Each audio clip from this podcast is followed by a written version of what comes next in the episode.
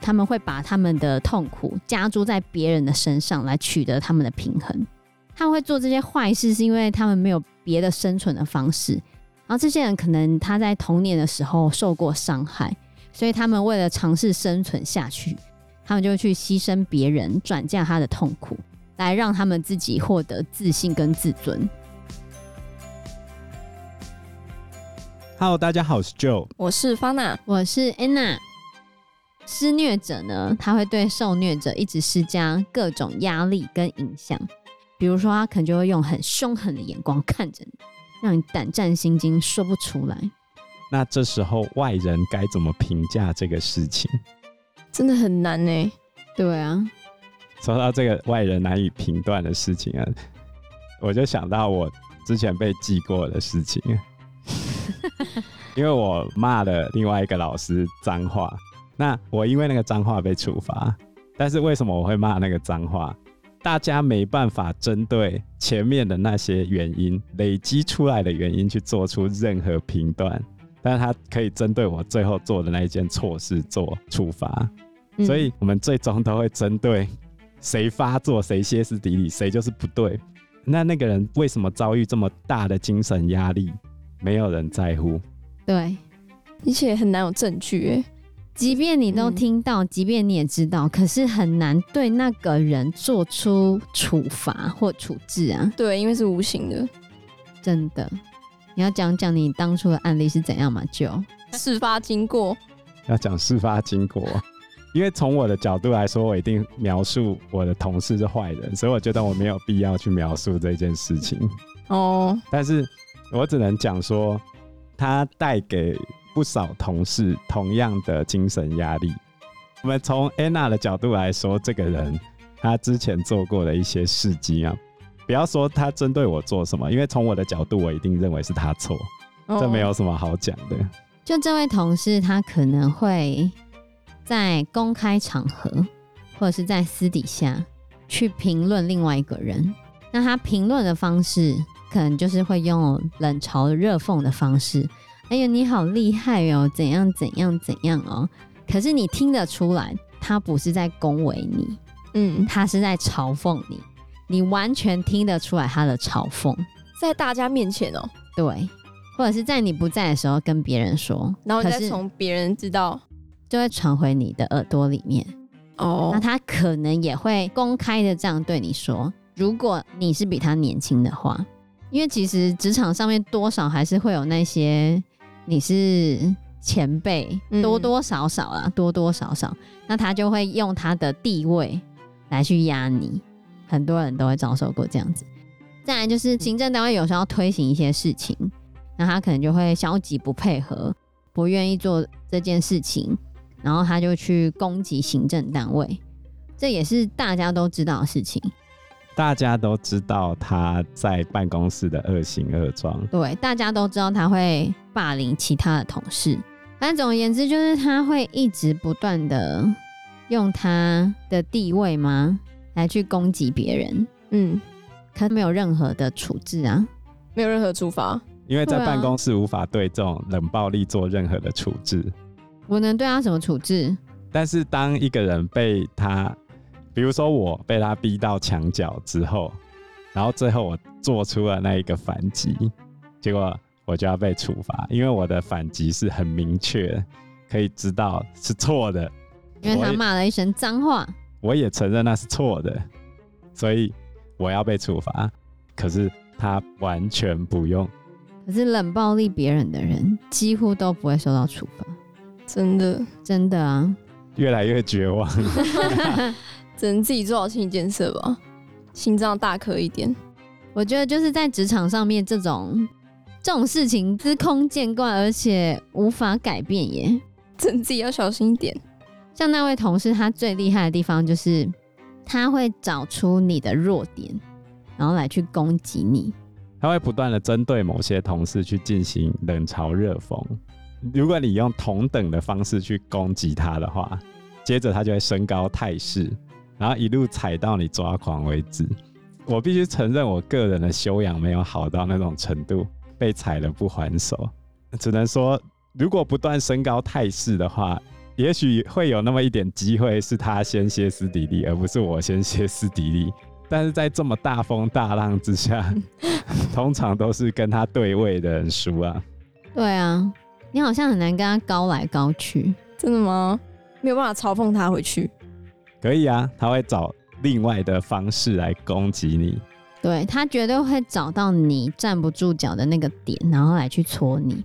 可是你平常不会那样戳他，就也许我们也知道他会有怎样的事情是不 OK 的，但是不会有人那样子的去戳他。但是他绝对会找你可能不 OK 的一点来去戳你，比如说，也许你哪一次忘了请假这样子，或者是你可能哪一天迟到，哪一天迟到，迟到绝对不对。我先讲迟到绝对不对。但是他就会抓你迟到的那个时候，然后通报主管来去抓你。可是他自己也会做这样的事情哦。他并不是不会做这样的事情，但是不会有人去戳他。他戳的那个人招到他的把柄，再反戳他。但是他输过吗？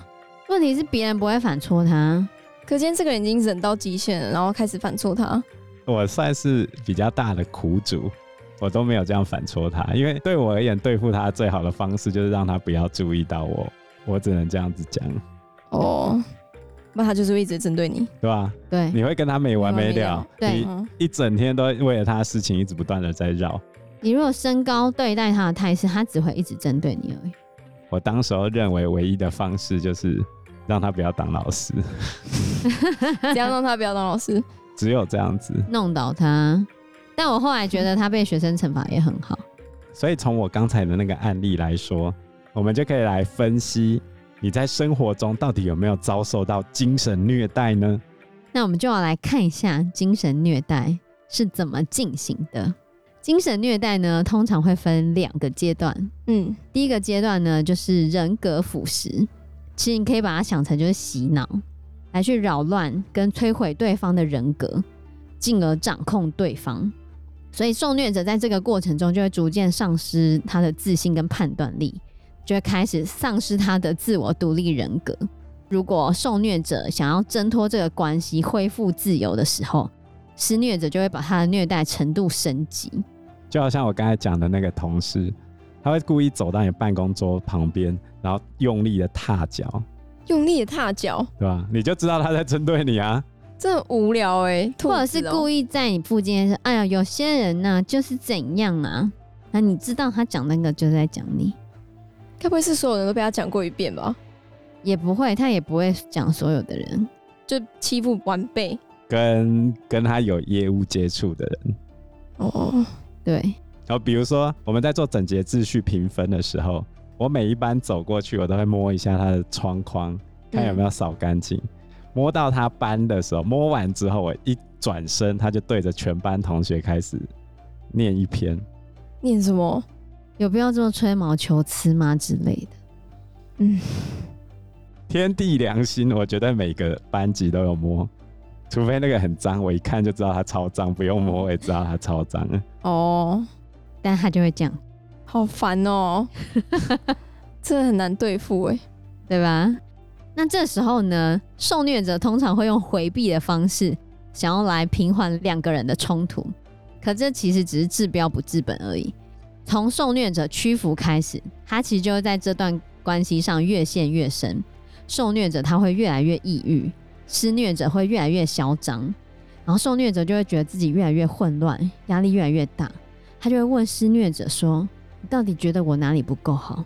要我怎样做，你才可以原谅我呢？”这就是爱情中其中一方被压成受虐者之后，他就会不断的出手，想要去挽回两方的关系。但事实上，一段关系的破坏是两个人同时都有问题的。可是，当你进入这个精神虐待的状态的时候，你会把一切的问题归咎到自己身上。然后这时候对方就会回答说：“没什么好说的，反正你怎样都不懂，不愿意沟通了。”对。当受虐者已经彻底被人格腐蚀之后呢，他想要恢复自由的时候，施虐者就会升级嘛，他就会把双方的关系推展到下一个阶段，就是公开暴力。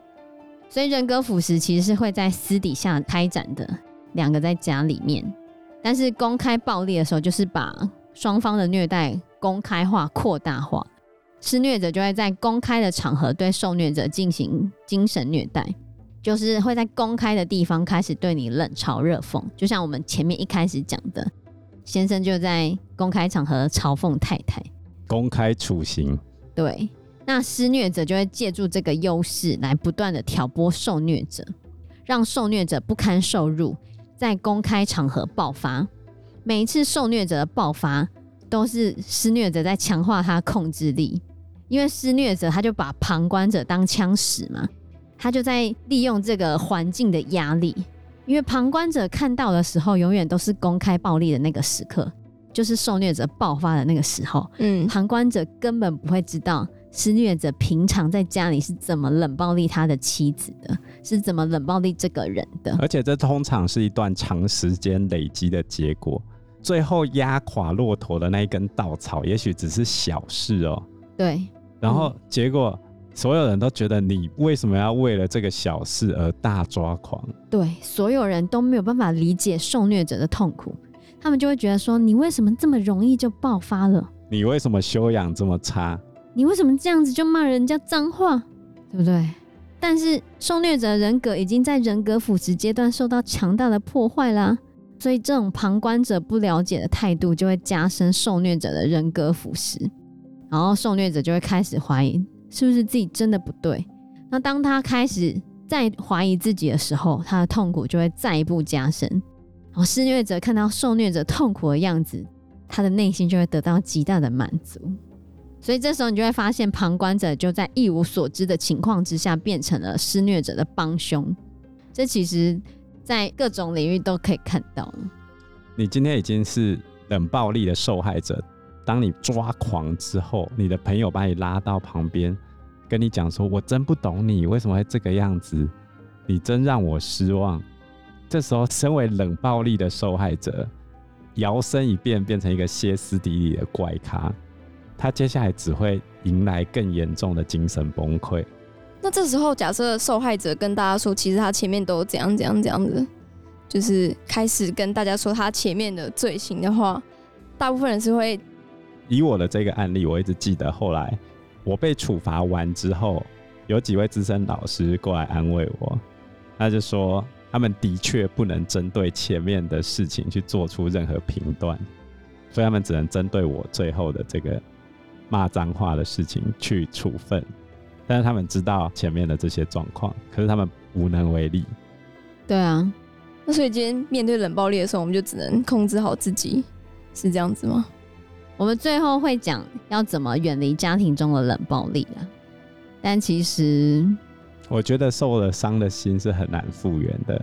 对，是亲子之间也常出现冷暴力吧？对啊。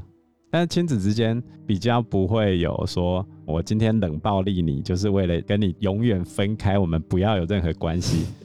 也有，但是婚姻之间是非常常见这种状况，最后走到离婚的这个过程中，都会出现类似的状况，就是想要跟你切割，对吧？从开始准备要离婚，不管是外遇或种种原因，两方开始疏离的时候。